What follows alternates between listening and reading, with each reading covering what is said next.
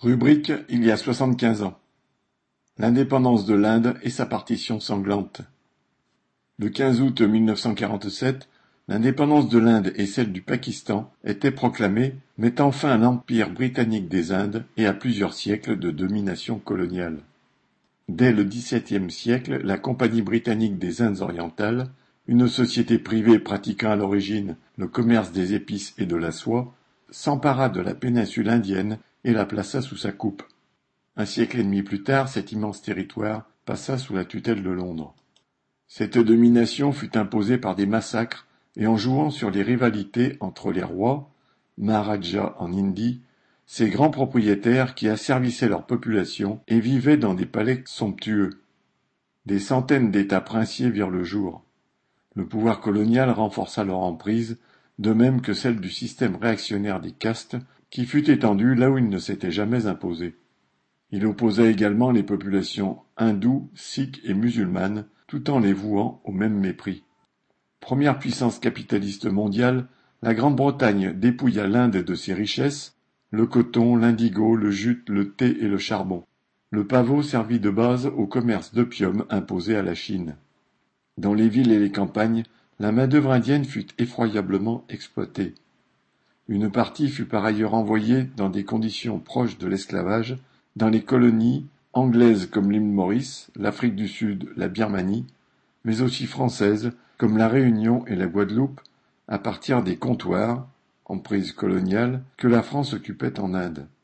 Quant aux manufactures existantes et à leurs métiers à tisser, ils furent détruits, ce qui contraignit l'Inde à importer les tissus produits dans les bagnes industriels anglais.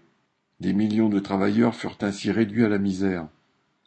Dès 1843, l'Inde était devenue le principal débouché extérieur de l'industrie cotonnière anglaise et une prodigieuse source de profit. Mais sa part dans la production manufacturée mondiale, quasi égale à celle de l'Europe en 1700, n'était plus que de 3,8% à la fin de la domination coloniale. À la fin du XIXe siècle, les famines firent une quinzaine de millions de morts parmi la population pauvre des campagnes, qui constituait l'immense majorité des 250 millions d'habitants.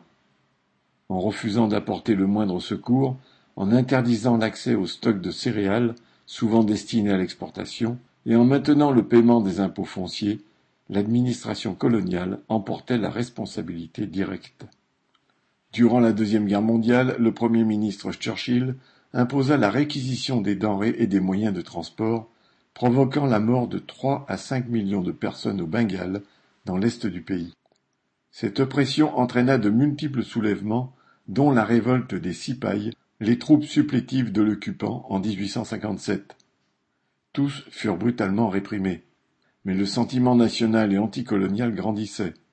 Au lendemain de la Première Guerre mondiale, dans laquelle avaient été enrôlés des centaines de milliers de travailleurs et de soldats indiens, la puissance coloniale fit face à une puissante vague de manifestations et de grèves. Pour la briser, le 13 avril 1919, à Amritsar, les troupes coloniales tuèrent plusieurs centaines de manifestants. En vain. Une campagne massive de boycott des produits anglais et de refus de payer l'impôt fut lancée.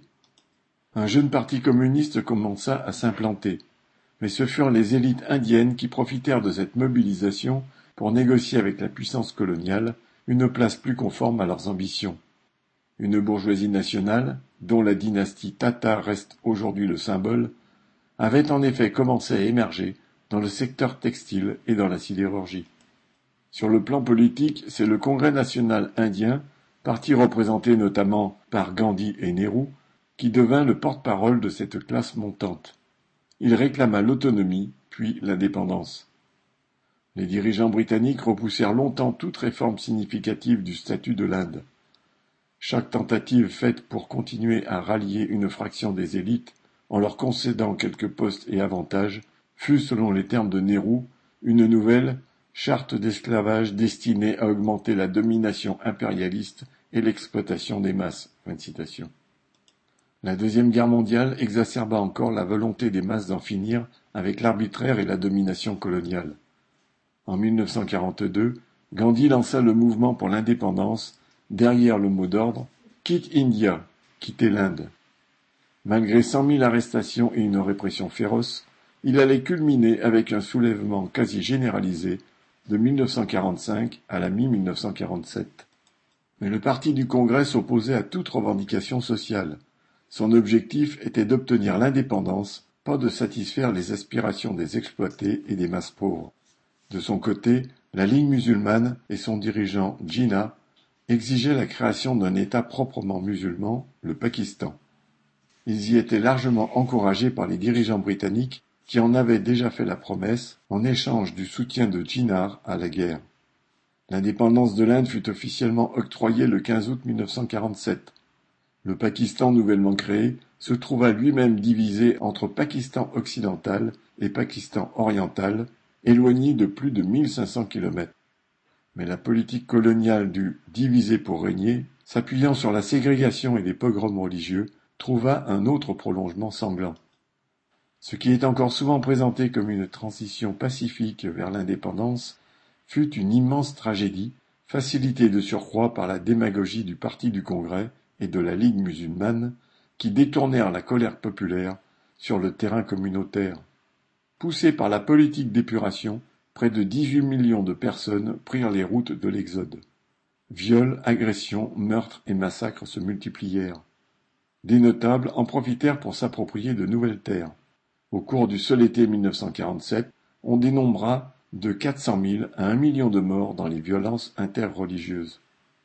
L'indépendance de l'Inde ouvrit une puissance vague de décolonisation, en Asie tout d'abord, puis sur le continent africain. Malgré d'effroyables guerres menées pour maintenir la domination coloniale, celle-ci fut partout mise à bas. Mais, faute d'une perspective émancipatrice s'appuyant sur la classe ouvrière et la paysannerie pauvre, et en l'absence d'organisation communiste révolutionnaire à même de la conduire à bien, ce mouvement ne pouvait renverser les fondements de la domination impérialiste et du sous-développement.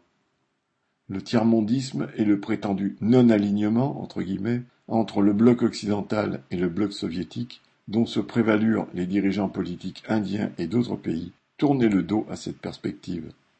C'est le prolétariat, dont les effectifs se sont depuis considérablement étendus, qui, plus que jamais, peut la faire revivre. Pierre Delage